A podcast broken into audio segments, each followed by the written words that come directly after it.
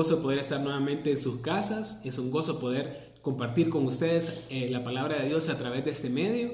Eh, espero que puedan estar bien, quisiéramos estar todos juntos ahí en la iglesia alabando y adorando a Dios, pero sabemos de que todavía Dios no nos ha dado esta oportunidad. Eh, espero que estemos orando también para que esto pueda terminar pronto y podamos estar juntos y gozarnos y alabar al Señor nuevamente. Vamos a orar y vamos a entregarle este tiempo a Dios. Señor Dios y Padre Celestial, te alabamos y te damos gracias por lo bueno que eres. Gracias porque nos has protegido, Señor, y sabemos de que tú tienes el control en toda situación, Padre. Oro, Señor, para que podamos entender tu palabra, Señor, para que tú nos muestres lo que tú quieres que nosotros podamos eh, imitar y aplicar a nuestra vida, Señor. Y oro, Padre, de que, de que eh, pronto, Señor, podamos finalizar esta situación para poder gozarnos todos juntos y tener comunión nuevamente como hermanos, Padre. Gracias por ese tiempo. Oro por todas las personas que están en sus casas. Bendícela, Señor. Dales ánimo, dale fortaleza, Señor. Provéeles lo que les haga falta, Padre. Oro por las personas que han estado enfermas también, Señor, de que tú tengas cuidado de ellas, Padre. Gracias por este tiempo, Señor, que seas tú hablando a través de mí y que sea tu mensaje y no el mío, Padre. En el nombre de Jesús. Amén. Vamos abriendo nuestras Biblias en Hechos capítulo 18 y hoy estamos concluyendo el segundo viaje misionero de Pablo. Vimos la semana pasada la primera parte de este capítulo y hemos visto cómo Pablo venía de Atenas y ahora está llegando hacia Corinto y está compartiendo el Evangelio. Estudiando a profundidad lo que Pablo estaba pasando en Corinto, vemos de que él estaba pasando un tiempo difícil de que posiblemente incluso estaba desanimado y de cómo Dios utiliza diferentes cosas para poder darle ánimo y perseverar a pesar de lo que estaba ocurriendo. Pablo tuvo la gran oportunidad de conocer una pareja que tenía su mismo oficio y que fueron parte de sus viajes misioneros más adelante y fueron de mucha ayuda en la obra del Señor. Ahora vemos cómo eh, eh, también Dios estaba levantando bastante fruto en la ciudad de Corinto al punto de que la persona que vivía justo al lado de la sinagoga, esta persona también tuvo un encuentro personal con Jesús, incluso el principal de la sinagoga que se llamaba Crispo, esta persona conoció del Señor.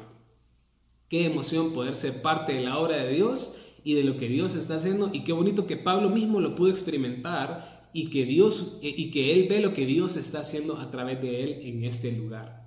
Lo último que podemos ver en el pasaje es cómo el Señor se le aparece en visión a Pablo y le habla y le comienza a decir que no tema, que no calle y que nadie le va a poder hacer daño. Hay muchos en esa ciudad que todavía necesitan escuchar la palabra de Dios porque son de Dios. Y esto anima a Pablo a quedarse un tiempo más y se queda en ese lugar como por año y medio y sigue compartiendo el Evangelio de Cristo. Hoy estaremos viendo cómo Pablo está finalizando ese, ese segundo viaje misionero y cómo y cuáles son los pasos que él tomó para poder terminar bien. Vamos a estudiar tres cosas que nosotros podemos imitar de la vida de Pablo para poder perseverar hasta el final. Entonces vamos a abrir nuestras Biblias y vamos a, ir a Hechos capítulo 18 y vamos a comenzar eh, desde el capítulo 12 hasta el versículo 17. Y lo primero que vamos a ver es de que para que nosotros podamos perseverar hasta el final es que nosotros tenemos que permanecer ante la oposición. Versículo 12 dice, pero siendo Galión procónsul de Acaya, los judíos se levantaron de común acuerdo contra Pablo y le llevaron al tribunal, diciendo, Este persuade a los hombres a honrar a Dios contra la ley. Y al comenzar Pablo a hablar, Galión dijo a los judíos, Si fuera algún agravio o algún crimen enorme, oh judíos, conforme a derecho yo os toleraría. Pero si son cuestiones de palabras y de nombres y de vuestra ley, vedlo vosotros, porque yo no quiero ser juez de estas cosas. Y los echó del tribunal. Entonces todos los griegos, apoderándose de Sóstenes, principal de la sinagoga, le golpeaban delante del tribunal, pero a Galión nada se le daba a, de ello. Una vez que Pablo comienza a ver fruto en Corinto, vemos que ocurre lo que siempre pasa a través del libro de Hechos. Nuevamente se vuelve a levantar oposición. Ahora, si algo hemos aprendido a, lo largo de hechos en la oposición, es de que la oposición nunca va, a detener la obra de Dios. A pesar de que hay personas que quieren estorbar la obra de Dios, la obra de Dios nunca se detuvo. Y en este caso, aunque se levante oposición contra Pablo, tampoco la obra se va a detener. La obra no se va a detener en Corinto y la obra de Dios nunca se va a detener a través de la oposición. Entonces, a pesar de que pareciera que a veces la oposición gana terreno o que la maldad gana, eh, siempre vemos de que Dios tiene el control en toda situación y de que al final Dios tiene la última palabra. Ahora, quiero que pensemos un poco en lo que estaba ocurriendo justo en los versículos antes a lo que estábamos leyendo ahorita, porque esto nos va a dar un contexto para saber cómo fue que, eh, eh, cuál, cuál es la actitud que Pablo va a tener ante la oposición. Si quiere, vamos unos versículos atrás y vamos al versículo 9 y el versículo 10 de Hechos 18 y dice, entonces el Señor dijo a Pablo en visión de noche, no temas, sino habla y no calles, porque yo estoy contigo, y ninguno pondrá sobre ti la mano para hacerte mal, porque yo tengo mucho pueblo en esta ciudad. Yo no sé ustedes, pero si el Señor se, me presenta delante de mí y me dice que no tema, que no y que Él va a estar conmigo, creo que es el mayor aliento que me pueda dar a mi vida eh, eh, para poder enfrentarme a la oposición. Y el hecho de que Pablo estaba viendo mucho fruto, eso también le dice que lo que está haciendo está bien y que eso es lo que el Señor quiere. Eso le confirma la misión que estaba haciendo y que él no tiene que detenerse. Él tiene que perseverar y permanecer ante la oposición que estaba recibiendo en estos versículos de los judíos. Ahora, tanto fue el cuidado de Dios hacia Pablo que Dios lleva a un hombre que no es temeroso de Dios, que no tiene ninguna relación con el judaísmo y cristianismo, pero que va a ser usado por Dios en la vida de Pablo. En esta ocasión aparece Galión. Galión es el procónsul de Acaya. Y cuando los romanos conquistaron a Grecia, la región que estaba confirmada por Grecia fue dividida en Macedonia y en Acaya. El procónsul era como el gobernador de la provincia y Corinto era la ciudad principal o la capital de Acaya. En ciertos tiempos los procónsules o los gobernadores llegaban a, esta ciudad para poder hacer juicio o, para dar veredicto de cosas más importantes que necesitaba que solo el procónsul lo podía hacer. Los historiadores conocen a Galión como una persona con buena actitud, que era una persona eh, de temperamento suave y con una buena disposición. Ahora, este es el hombre que tiene a Pablo en sus manos. Los judíos se levantan en común acuerdo contra él y lo llevan delante del tribunal.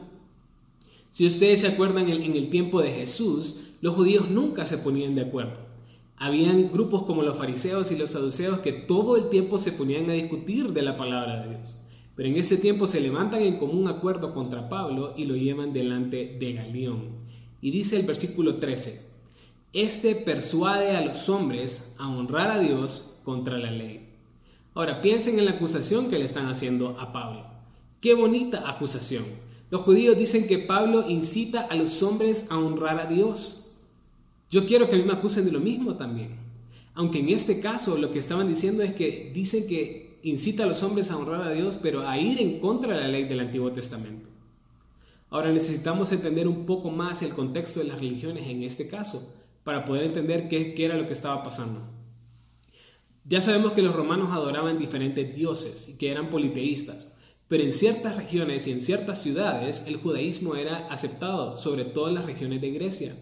Ahora Pablo iba a las sinagogas a compartir el Evangelio y es más, Pablo compartía el Evangelio utilizando el Antiguo Testamento. Si ustedes se acuerdan, muchas veces Pablo citaba cosas de los profetas y de la ley para poder compartir de la palabra de Dios y de, de compartir de Cristo. También muchos judíos estaban creyendo y eh, eh, muchos estaban siguiendo las enseñanzas de, Pablo y eran discípulos de él. No hay razón por la cual Galión tenga problema con Pablo, porque para los ojos de Galión, eh, Pablo mismo estaba compartiendo la palabra de Dios y estaba siendo como un judío mismo y estaba como judaizando delante de ellos. Entonces esto no podía ser un problema delante de él. Los judíos se presentan delante del tribunal y tratan de engañar a Galión diciendo que va contra la ley, aunque no especifican de que, de que ellos creen de que él va en contra de la ley de Dios. Ahora, la ahora viene la contestación de Pablo en el versículo 14 y dice, comenzando Pablo a hablar. O sea, no se registra ninguna contestación, porque inmediatamente después de esto, Galión da su veredicto. O sea, es posiblemente que, es posible que Pablo ni dijo nada, sino de que Pablo, que, que Galión inmediatamente da un veredicto de lo que estaba pasando en este momento. Y dice en la parte final del capítulo, del versículo 14, dice, si fuera algún agravio o algún crimen enorme, oh judíos, conforme a derecho yo os toleraría. Si encontrara algún agravio en Pablo o algún crimen enorme, o sea, esta sería razón por la cual pudieran traer a este hombre para ser enjuiciado por mí. Eso es lo que estaba diciendo Galión. Pero dice, no hay razón conforme a derecho para que Pablo esté delante del tribunal. Es más, Galión termina diciendo, os toleraría. O en otras palabras está diciendo, habría sentido presentar a Pablo o tendría alguna razón presentar a Pablo delante de un tribunal, pero no hay. Pablo solo estaba compartiendo el Evangelio y enseña a las personas a honrar a Dios de la manera correcta y eso es lo que estaba haciendo. Termina diciendo Galión, pero si son cuestiones de palabras y de nombres y de vuestra ley, vedlo vosotros, porque yo no quiero ser juez de estas cosas. Si son cuestiones de su propia cultura o de la religión o, es cuestión de ustedes mismos, eso es algo que ustedes tienen que resolver. Y esta creo que es la parte más difícil de aceptar de los judíos. Porque si Pablo había estado año y medio en Corinto, significa de que la situación de Pablo se les había salido de las manos de que no habían podido hacer nada, de que, de que judíos habían eh, comenzado a creer al Señor, de que el principal de la sinagoga había conocido de Cristo y de que ellos no habían podido hacer nada al respecto. No lo habían podido lograr por sus propias fuerzas, entonces tuvieron que utilizar las leyes romanas y al procónsul para poder eh, eh, llegar al punto de parar la situación en la que Pablo estaba compartiendo el Evangelio en este lugar. Ahora, ¿recuerdan lo que Dios le había prometido a Pablo, que iba a estar con él y que nadie le iba a hacer mal? Pues esto era lo que estaba ocurriendo ahí. Dios estaba cumpliendo su palabra. Dios no solo promete a Pablo de que va a estar con él, sino de que promete a todos sus hijos de que podemos estar confiados porque Él tiene cuidado de nosotros. Nosotros también podemos eh, eh, confiar que Dios tiene control en cada situación. Esto no significa que vamos a ser liberados así como Pablo fue librado en esta ocasión, pero sí significa de que nosotros podemos eh, confiar de que Dios nos va a cuidar y de que todo lo que nos pase es obra de Dios y de que Dios tiene el control sobre la vida de nosotros. Terminó Galión por echar los judíos delante de la presencia del tribunal y no pudieron acusar a Pablo de lo que estaban presentando delante de él. Entonces, esto me recuerda a lo que Pedro dice en su primera carta. Vamos a Pedro capítulo 2, versículo 15 y dice, porque esta es la voluntad de Dios, que haciendo bien hagáis callar la ignorancia de los hombres insensatos. Pablo no tenía una acusación real para estar delante de los tribunales. Él no había hecho nada malo, ni ningún crimen. Nosotros igual, vivamos de tal manera que nadie puede acusarnos de nada y que podamos glorificar a Dios con lo que hacemos y decimos. Así como Pablo no pudieron acusarle nada, que también que nosotros podamos ser irreprensibles y que las personas no puedan acusarnos a nosotros de nada malo que nosotros podamos hacer. Versículo 17 ocurre una segunda situación en Corinto y dice, entonces todos los griegos, apoderándose de Sóstenes, principal de la sinagoga, le golpeaban delante del tribunal, pero a Galión nada se le daba de ello. Entonces en esta ocasión ahora se levantan los griegos y se levantan contra Sóstenes. El pasaje no dice específicamente por qué se levantan contra él o la razón, pero creemos de que tal vez tenga algún involucramiento con el juicio que acaba de pasar Pablo. No sabemos si de verdad Pablo estaba involucrado, pero eso es lo que creemos que está ocurriendo en este lugar. Algunos creen que como Sóstenes era el principal de la sinagoga, este insistía en el juicio, porque él es el que le tuvo que presentar, él, es el que tuvo que presentar a Pablo delante de, de, Galeón. Entonces de que él insistió tanto de que vinieron los policías que eran griegos y de que ellos comenzaron a golpear a Sóstenes delante de Galeón. Ahora, otros creen que como, que como Sóstenes perdió el juicio, entonces que vinieron los judíos que convencieron a los griegos y entonces eh, eh, eh, ellos aprovecharon la situación para levantarse en contra de Sóstenes. Y otros creen que como los griegos tienen cierto problema con los judíos, entonces los griegos aprovechan esta oportunidad para levantarse directamente contra los judíos y atacan a Sóstenes.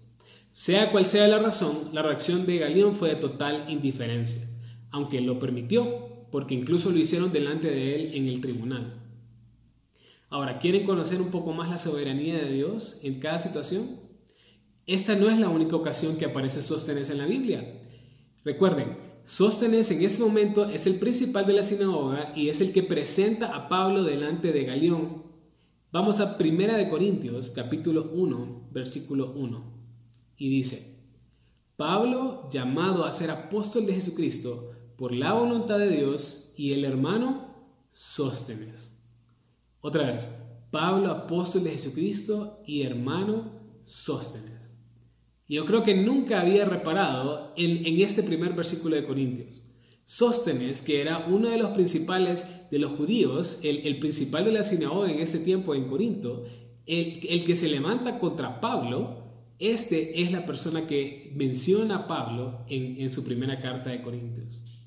Tanto fue el impacto de la obra de Dios en Corinto, de que la persona que vivía al lado de la sinagoga conoce de Cristo, y ahora vemos de que son dos principales de la sinagoga que han rendido sus vidas a los pies del Señor. Primero fue Crispo y ahora vemos que fue Sóstenes también. Tal vez en nuestra vida hemos encontrado oposición. Tal vez en nuestra vida hemos encontrado pruebas o algún tipo de tribulación por nuestro caminar con el Señor. Tal vez personas han tratado de desanimarnos y han tratado de hacer que nosotros comencemos a vivir vidas eh, eh, apartadas del Señor y de nuestro caminar con Él. Y así como Dios habló directamente con Pablo, así nosotros también podemos ir a su palabra. Cada vez que nosotros nos encontremos en oposición, en pruebas o en tribulación, podemos confiar en Dios, podemos ir a su palabra y podemos ser animados otra vez para que podamos seguir nuestro caminar con el Señor. Y así como había muchas personas que necesitaban escuchar el Evangelio en Corintios, también hay muchas personas hoy en día que necesitan escuchar la palabra de Dios a través de nosotros. No podemos parar. Todavía Cristo no ha venido por segunda vez y muchos necesitan escuchar el mensaje de salvación cuando se presenta oposición en nuestra vida? ¿Qué tanto ponemos nuestra confianza en Dios? ¿Qué tanto estamos seguros de que es la voluntad de Dios que nosotros la podamos enfrentar? ¿Y qué tanto estamos perseverando aún cuando las cosas se ponen difíciles delante de nosotros?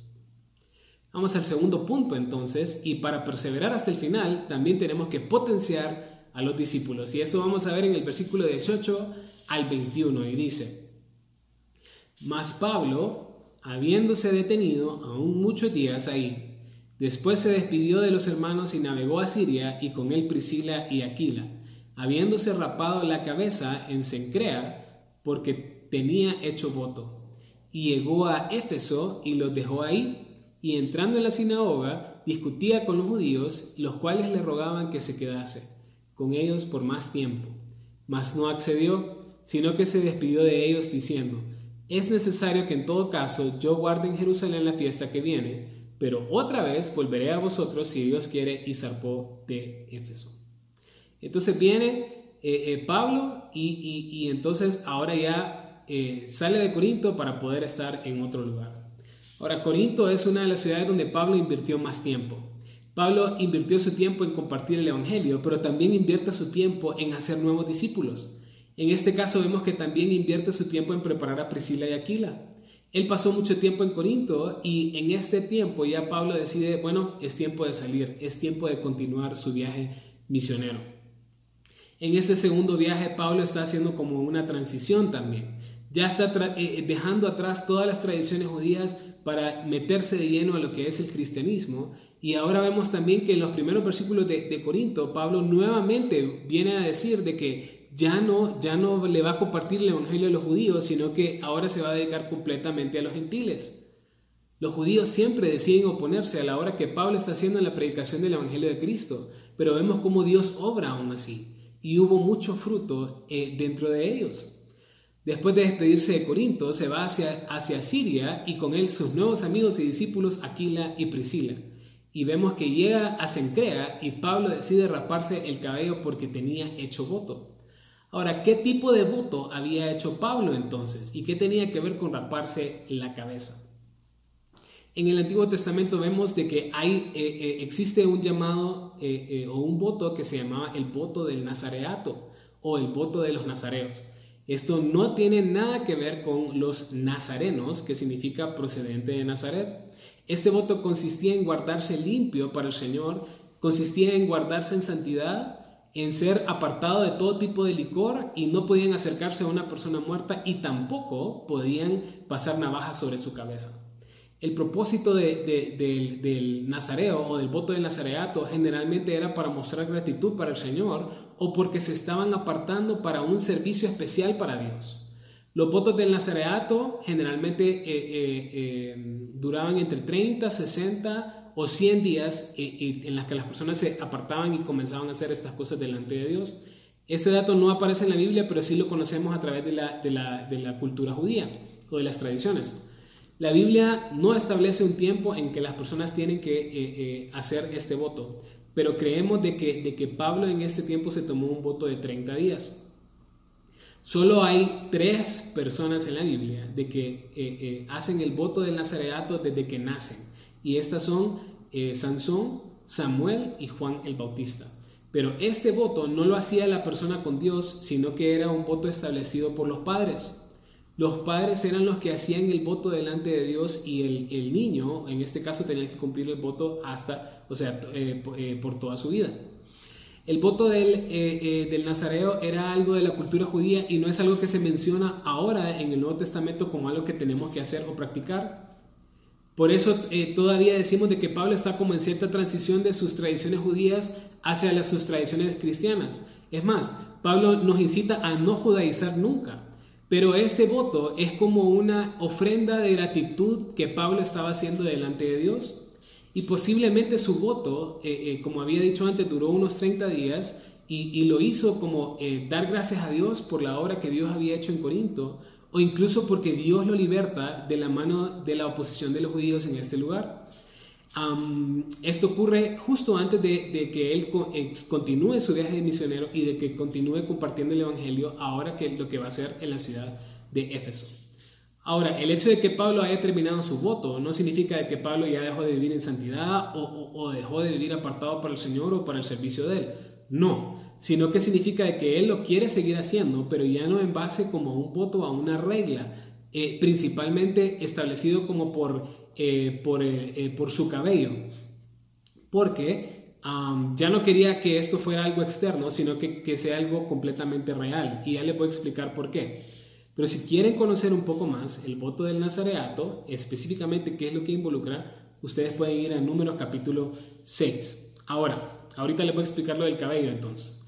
Miren lo que dice Corinto en cuanto al largo del cabello para los hombres. Primera de Corintios 11, versículo 14 dice, la naturaleza misma no os enseña que al varón le es deshonroso dejarse crecer el cabello. O sea, Pablo mismo escribe que es natural que el hombre no se deje crecer el cabello. Y la única razón por la cual los hombres en ese tiempo se dejan crecer el cabello era cuando hacían el voto del nazareato. Es más, en la cultura judía, si uno miraba a alguien con el cabello largo, un hombre, inmediatamente sabía de que este hombre estaba haciendo voto de nazareato. De que, y, lo, y, lo, feo es de que algunos judíos tomaban esto como un reto para hacer caer a esta persona y comenzaban a, a ofrecerle vino y comenzaban a ofrecerle otras cosas para que este hombre pudiera caer. Hoy en día nosotros somos templo del Espíritu Santo y tenemos que vivir como personas apartadas para Dios siempre. Y esto es algo que tenemos que hacer en nuestra vida diaria. No es de que tenemos que hacer un, voto del nazareato o, o hacer algo, sino que todos los días tenemos que vivir para el Señor.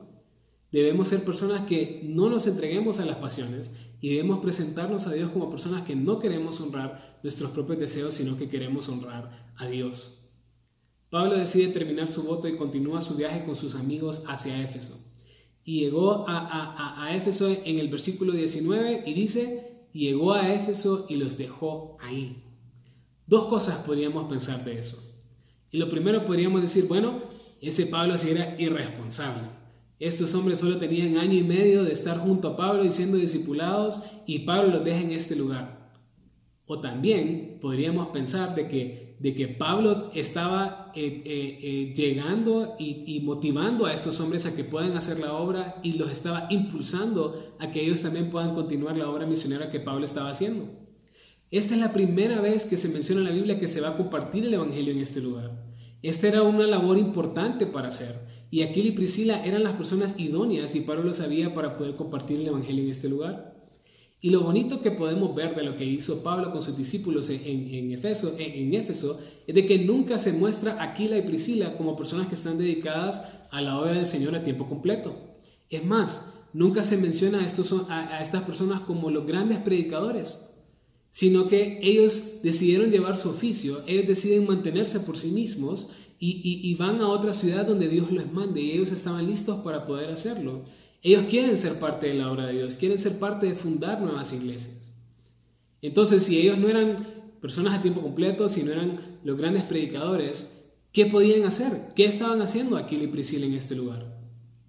1 Corintios 16, versículo 19 dice, las iglesias de Asia os saludan, Aquila y Priscila con la iglesia que está en su casa os saludan mucho en el Señor.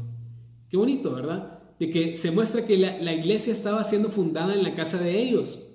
Qué bonito ver cómo Dios utiliza también personas que no están a tiempo completo en la obra de Dios. El ministerio y la, y la recompensa no solo son para pastores, para misioneros, para maestros o evangelistas que están a tiempo completo, sino que la recompensa es para todos. No importa si estamos a tiempo completo o, nos dedicamos a otra cosa, pero lo importante es que nosotros podemos servir a Dios y podemos hacerlo con la mejor disposición. Podemos ser, podemos predicar la palabra, podemos prestar nuestras casas para la obra de Dios para que se funde una nueva iglesia. Nosotros estamos tan agradecidos de que hay tantas personas que no están trabajando al Señor a tiempo completo, pero aún así dedican sus vidas a servir al Señor a ser parte de la fundación de iglesias, a ser parte de la fundación de Impacto Tegucigalpa Norte. Dios utiliza eh, eh, eh, a, personas en, todo lugar y, y, donde Dios nos ponga, ahí tenemos que utilizar nuestros dones para el servicio del Señor. En nuestra congregación también hay personas como Aquila y Priscila. Pero, ¿qué tanto podríamos tomar el reto en el cual ellos fueron parte? Ellos se discipularon por año y medio aproximadamente y luego salieron al campo misionero. Ellos salieron a compartir el Evangelio y no necesariamente a tiempo completo, pero sí fueron parte de la fundación de la iglesia en esta ciudad donde Dios lo mandó. ¿Qué tanto estamos siendo preparados para salir y ser parte de fundar iglesias y compartir el Evangelio en otro lugar? Impacto Tegucigalpa Norte la próxima semana va a cumplir un año. Y yo sé que algunas personas han sido discipuladas desde el primer día. O sea, ya tienen un año de ser discipuladas. En seis meses vamos a ver qué es lo que Dios hace con sus vidas. Estén listas para ese llamado, a ver si salimos al campo misionero y comenzamos a fundar nuevas iglesias. Vemos entonces la preparación de Aquila y Priscila para poder salir al campo misionero, pero también vemos a un Pablo que utiliza su tiempo para preparar personas para salir al campo misionero. Los impulsa para poder hacerlo, para potenciarlos, para que ellos también tomen esta responsabilidad con él también. Parte de la responsabilidad de los líderes en las iglesias es formar nuevos líderes. Es que, es que otros también puedan seguir haciendo la obra que ellos hacen. Incluso más allá, poder salir y compartir el Evangelio hasta lo último de la tierra y ser misioneros también. Éfeso era una ciudad muy importante porque tenía un alto volumen de comercio. Algunos lo llamaban la tesorería de Asia, por lo rico que era la ciudad. Era conocido por ser un lugar de refugio de los criminales y principalmente era conocido por el templo majestuoso que ellos tenían hacia la, hacia la diosa Diana y que rendían culto mediante fiestas altamente inmorales. Tan impresionante era el templo de Diana en este lugar de que algunas personas creían de que no fue construida por hombres, sino que fue traída directamente del cielo, como que fueron los dioses mismos que pusieron este templo en este lugar. Pablo llega a Éfeso con Priscila y Aquila y no cambia su estrategia. Busca la sinagoga de la ciudad y comienza a predicar el Evangelio en este lugar. Y esta es una manera de ayudar a sus amigos y de ayudar a sus discípulos también. Pablo como que le da la entrada al lugar. Pablo como que, como que hace el inicio, como que él comparte el Evangelio para después dejar a sus discípulos ahí. Ahora, la respuesta que hubo de la palabra de Dios fue muy buena. Fue diferente a la cual Pablo ya se había encontrado en otras ciudades. En, otras ciudades se encontraba con oposición desde un principio, pero aquí la gente quiere escuchar más. Las personas recibieron y, y, querían, tenían sed de más. Pero Pablo ya había decidido que él iba a salir y de que quienes iban a continuar la obra ahí era Priscila y Aquila. Hace unos años atrás recuerdo que yo conocía a, a David Gómez, que es el pastor principal de la iglesia Impacto Tegucigalpa Sur yo había concluido el 1 a 1 con el pastor Norberto y yo estaba desarrollando eh, eh, con David el 1 a 1 eh, a manera de que yo pueda enseñárselo a, otra persona. Recuerdo que uno de esos días él me dice, el, fíjate que mañana voy a ir a, a discipular a, a, un muchacho. Y eso fue un jueves para poder mirarnos con el muchacho el viernes. Y, él quería que yo pudiera compartir con ellos y, que pasara tiempo para que yo después discipulara a esta persona. Hasta este punto yo solo había recibido discipulados uno a uno, o sea, personales. Eh, y me parecía que era la mejor manera porque eh, eh, de esta manera uno puede fomentar como la relación entre, entre una persona y otra, es como más personal. acompañé a David al estudio y nos sentamos y David comienza a compartir el estudio y al final de la primera lección me dice, bueno José, eh, la siguiente lección la puedes traer vos. Y yo dije, bueno, sí, está bien, yo, yo lo voy a hacer. Eh, recuerdo que para la segunda lección David estaba ahí, David escuchó cómo yo estaba dando la segunda lección y para la tercera lección ya David no apareció. Eh, y para mí fue una situación nueva, para mí fue una situación extraña, pero entendí que David estaba tratando de animarme para que yo pueda hacer la obra también. Me estaba impulsando para que yo pueda enseñar la palabra de Dios. Esta persona se convirtió en uno de mis mejores amigos y juntos pudimos crecer en el Señor. Años más adelante yo hice lo mismo con él. Lo comencé a impulsar a que él pudiera eh, enseñar la palabra de Dios a otras personas. Y ahora, hoy todavía lo hago igual. Una vez que, ya veo que la persona está preparada, los comienzo a retar para que esa persona pueda servir al Señor de la mejor manera. La obra del Señor no la podemos hacer solos. Necesitamos la ayuda de otras personas. Eh, eh, pero yo sé que esto requiere preparación que esto requiere tiempo de, discípulos, requiere esfuerzo, requiere confianza de quienes están enseñando la palabra de Dios y también de los que se están preparando para poder hacerlo. Pero Pablo tenía mucha confianza en Priscila y Aquila y, tanto que, que, los dejó ahí para que ellos pudieran hacer la obra y para que él pueda partir a Jerusalén a compartir una de las fiestas que había en esta ciudad. No se sabe exactamente cuál fiesta era, pero las fiestas más importantes que celebran en Jerusalén son la Pascua o Pentecostés y los historiadores creen que fue una de estas a las cuales fue, eh, Pablo fue a compartir a, Jerusalén. Ahora, yo creo que si Pablo hubiera encontrado oposición en, Éfeso, yo creo que la situación hubiera sido diferente. Él no los hubiera dejado ahí, porque vemos anteriormente de que Pablo siempre protegía a sus discípulos. Y, él ya lo había hecho antes. Él buscaba la manera de, protegerlos para que ellos no pasaran la misma posición que él estaba pasando. Al final del versículo 21 vemos cómo Pablo le, dice que volverá a ellos si Dios quiere. Pero creo que eh, eh, así como él había invertido su vida en Priscila y Aquila, es como que una parte de él se iba a quedar ahí con ellos. Cuando nosotros invertimos en la vida de otros, es como si una parte de nosotros queda ahí. Como que si nosotros nos estamos reproduciendo, como que si nosotros estamos dejando nuestro corazón ahí para que esta persona también pueda utilizar lo que ha aprendido de nosotros para invertirlo en otras personas y así poder alcanzar a otras personas para Cristo. En nuestro caminar con el Señor es muy importante que estemos invirtiendo en la vida de otras personas. No sabemos cuánto tiempo nos va a tener Dios en esta tierra y es importante invertir en otros que ellos puedan hacer la obra de compartir el mensaje del Evangelio cuando nosotros no estemos. Pablo estuvo con Priscila y Aquila año y medio y luego los impulsó a servir en el campo misionero. ¿Qué tanto estamos invirtiendo en la vida de otras personas para que puedan servir en la, en la obra de Dios? ¿Y qué tanto estamos siendo preparados para convertirnos en Aquilas y en Priscilas? ¿Qué tanto estamos dispuestos a salir en la obra misionera y servir en la fundación de iglesias y compartir el ministerio en otras partes? Y con eso vamos a ir al punto número 3, promoviendo a otros a permanecer. Vamos al, versículo 22 y 23 y con esto vamos a concluir y dice, habiendo arribado a Cesarea, subió a saludar a la iglesia y luego descendió a Antioquía. Y después de estar ahí algún tiempo salió recorriendo por orden la región de Galacia y de Frigia, confirmando a todos los discípulos. Estos últimos dos versículos nos muestran que el final del segundo viaje misionero de Pablo y cómo él va de regreso a Antioquía y luego, para, y luego quiere ir a, salir a seguir confirmando a los discípulos a los cuales ya les había compartido el Evangelio anteriormente. Llegó a Cesarea para luego subir y saludar a la iglesia. Y aunque el contexto no lo menciona o el versículo no lo menciona, creemos de que él sube a la iglesia de Jerusalén a saludarlos y luego desciende a Antioquía. Dos cosas eh, puedo ver que son bien interesantes en este versículo. Y primero lo que Pablo puedo ver es de que llega primeramente a Jerusalén a saludarlos. Y ahora la palabra saludarlos implica algo más que solo llegar a decir hola. Implica llegar y expresar respeto, lo que significa de que Pablo tenía en alta estima a la iglesia de Jerusalén. Y cuando Pablo pasó su tiempo de preparación y eh, luego de tener su encuentro personal con Jesús, él va y se presenta delante de los apóstoles. Él subió a presentarse delante de ellos porque sabía la, autoridad que ellos tenían. Esto ocurre en el capítulo 9 de Hechos.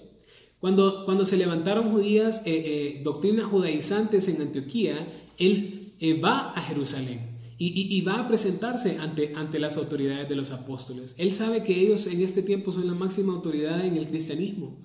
Sube, eh, y en esta ocasión sube a Jerusalén para, eh, eh, para presentarse delante de ellos y mostrar respeto, porque ellos también son su autoridad. Él viene a rendir cuentas a los apóstoles. Y creo que esto es muy importante. Siempre tiene que haber alguien en al cual nosotros podemos rendir cuentas de lo que nosotros estamos haciendo. Siempre tenemos que reconocer que hay autoridades sobre nosotros en las cuales yo puedo eh, eh, eh, rendir cuenta de lo que estoy haciendo, rendir todo tipo de respeto. Y en este caso, en el caso de Impacto Tegucigalpa Norte, nuestra iglesia en Jerusalén es la, iglesia de Impacto Tegucigalpa Sur. Nosotros rendimos cuentas a ellos y ellos velan por nosotros y por, lo que nosotros hacemos. Y no solamente Pablo rinde cuentas y, expresa su respeto a Jerusalén, sino que también lo hace en Antioquía. Y si, recordamos para atrás, Antioquía es la iglesia original que envía a Pablo y, al campo misionero. Ahora, Pablo todavía rinde cuentas a la iglesia que lo envió y, por decir así, esta iglesia es como su, iglesia casa, como, como su iglesia hogar. Pablo no era específicamente de un lugar, pero sí vemos de que siempre quiere regresar a Antioquía para, para rendir cuentas a la iglesia que lo envió. A pesar de, de quién es Pablo y de la autoridad que es él como apóstol, siempre tienen la disposición de rendir cuentas, de presentarse ante las autoridades de Jerusalén y presentarse a Antioquía también. Y creo que eh, para nosotros es difícil entender el concepto de autoridad. Nos encanta decir que somos nuestros propios jefes, de que nadie nos manda, de que, de que, eh, eh, de que nosotros podemos hacer las cosas por nosotros mismos y podemos tomar nuestras propias decisiones. Pero es bonito tener autoridad, porque las, nuestras autoridades velan por nosotros. Nuestras autoridades se presentan delante de Dios, oran por nosotros y nos cuidan. Tal vez nosotros mismos no estamos viendo los, eh, eh, eh, los errores que nosotros estamos cometiendo y las autoridades sí pueden ver y nos pueden animar y, nos pueden incentivar a mejorar en nuestra vida cristiana o en el ministerio. Sale Pablo luego de estar un tiempo en Antioquía, a Galacia y Frigia y va confirmando a los discípulos. Y es interesante cómo Pablo insiste en regresar a las ciudades a las cuales ha visitado con el propósito de confirmar a los discípulos. En el primer viaje misionero, Pablo sale por diferentes ciudades y luego regresa confirmando a los discípulos eh, eh, por donde él ha predicado el Evangelio y en esta ocasión Pablo regresa a las mismas ciudades para poder hacer lo mismo. Creo que parte importante de nuestro ministerio siempre es poder confirmar el corazón de las personas eh, a que tengan una relación genuina con el Señor a que compartan el Evangelio con, una persona eh, más de una vez. Eh, eh, y esto es algo bonito en la vida de Pablo porque él confirma las palabras de la palabra de Dios y el Evangelio una y otra vez para que estas personas puedan estar, tener una relación firme con el Señor. Que escuchar el Evangelio una y otra vez no debería ser algo molesto no debería ser motivo de enojo, más bien debería ser motivo de gozo de que una persona se está preocupando por mí, de que una persona se preocupe por mi eternidad, de que se preocupe por lo que me va a pasar después de la muerte. Pablo mismo decía en Filipenses capítulo 3 versículo 1, dice, por lo demás, hermanos, gozados en el Señor, a mí no me es molesto el escribiros las mismas cosas y para vosotros es seguro. Eso es lo que Pablo le estaba compartiendo a los filipenses. No es molesto para mí escribir las mismas cosas. Tampoco debería ser molesto para los filipenses escuchar una y otra vez en cuanto al Evangelio de Cristo. Y, la razón es por lo que dice al final del versículo. Para vosotros es seguro. Escuchar el Evangelio una y otra vez nos da seguridad de lo que nosotros creemos en Él. Tenemos que estar seguros de nuestra eternidad. Y cada vez que escuchemos el Evangelio deberíamos estar gozosos de la esperanza que nosotros tenemos en Cristo. Cada vez que escuchemos el Evangelio, que alguien nos esté compartiendo la palabra de Dios, estemos gozosos de que esta persona se preocupa por mi eternidad, que tiene un interés genuino por mí. Ahora, la palabra utilizada en este versículo para confirmar también puede ser traducida como hacer algo más fuerte. Piensen qué bonito es la obra que estaba haciendo Pablo, eh, eh, eh, porque él, él, él les estaba compartiendo el Evangelio y él les quería confirmar su relación con Cristo. Él quería que, él, que ellos estaría, estén seguros, pero que al punto de que ellos estén cada vez más fuertes. Y así como Pablo invirtió en Aquila y Priscila, Pablo también se aseguraba de que hubieran otros cristianos en otras ciudades que también fueran cristianos maduros al punto de poder enseñar a otros. Y eso requiere mucho esfuerzo de él, porque involucra moverse, involucra estar pendiente de ellos, aún en la distancia, y esto implica que Pablo está al tanto de lo que está pasando en todas las ciudades y con los discípulos que él estaba visitando. Esa responsabilidad que Pablo había tomado es muy importante para nosotros hoy también.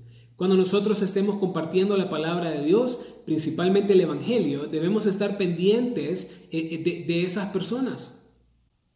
Ahora, esto no implica estar pendiente de Él solo durante el uno a uno, sino que esto implica estar pendiente de Él en todo su caminar hasta que Él pueda estar delante de la presencia de Dios. Y esto es lo difícil del discipulado, poder invertir en otros y poder estar pendiente de ellos, confirmarlos una y otra vez y animarlos para que puedan vivir vidas rectas delante de Dios. ¿En quiénes estamos invirtiendo? ¿Y a quiénes estamos discipulando? ¿A quiénes les estoy compartiendo el Evangelio de Cristo? ¿Qué tanto me estoy preocupando para que otros permanezcan en el Señor y animarlos a vivir vidas santas apartadas para Dios? La manera como yo voy a perseverar hasta el final es eh, eh, persistiendo a pesar de la oposición, es permaneciendo firme, ser persona valiente, que no me detenga, eh, que no me detenga ante nada de lo que está delante de mí.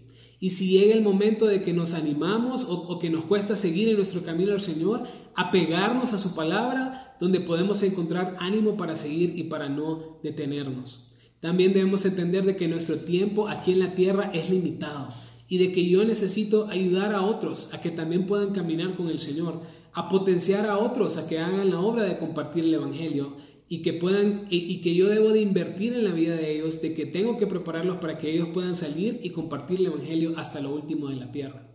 Tengo que entender de que otros necesitan conocer el evangelio y que yo no puedo parar. Necesito también entender de que las personas tienen que estar seguras de su evangelio, tienen que estar seguras de su eternidad de que, eh, de que eh, esas personas en las cuales nosotros hemos invertido tiempo, de que ellos puedan ser confirmados hasta el día que ellos se presenten delante del Señor. Espero también de que nosotros podamos ser fieles hasta el final, de que como iglesia podamos perseverar ante cualquier situación y preocuparnos para que su obra permanezca para siempre. Vamos a orar. Señor Dios y Padre Celestial, te alabamos y te damos gracias por este tiempo, Señor. Que seamos hombres y mujeres fieles y que nos ayudes a perseverar hasta el final, Señor. De que nos ayudes, Señor, a, persistir ante la oposición, de que nos ayudes a poder compartir tu evangelio con otras personas, Señor, y de que podamos animar a otros a servirte, Señor. Que podamos confirmar a las personas a que estén seguras de su evangelio, Padre. Padre, ayúdanos en este tiempo, Señor, a seguir siendo fieles, a pesar de que estamos en nuestras casas, en cuarentena, Señor podamos eh, ayudar a las personas a, continuar en su caminar con el Señor, Padre. A que siempre pongamos nuestra mirada en ti, que estemos seguros en ti, Padre. En el nombre de Jesús.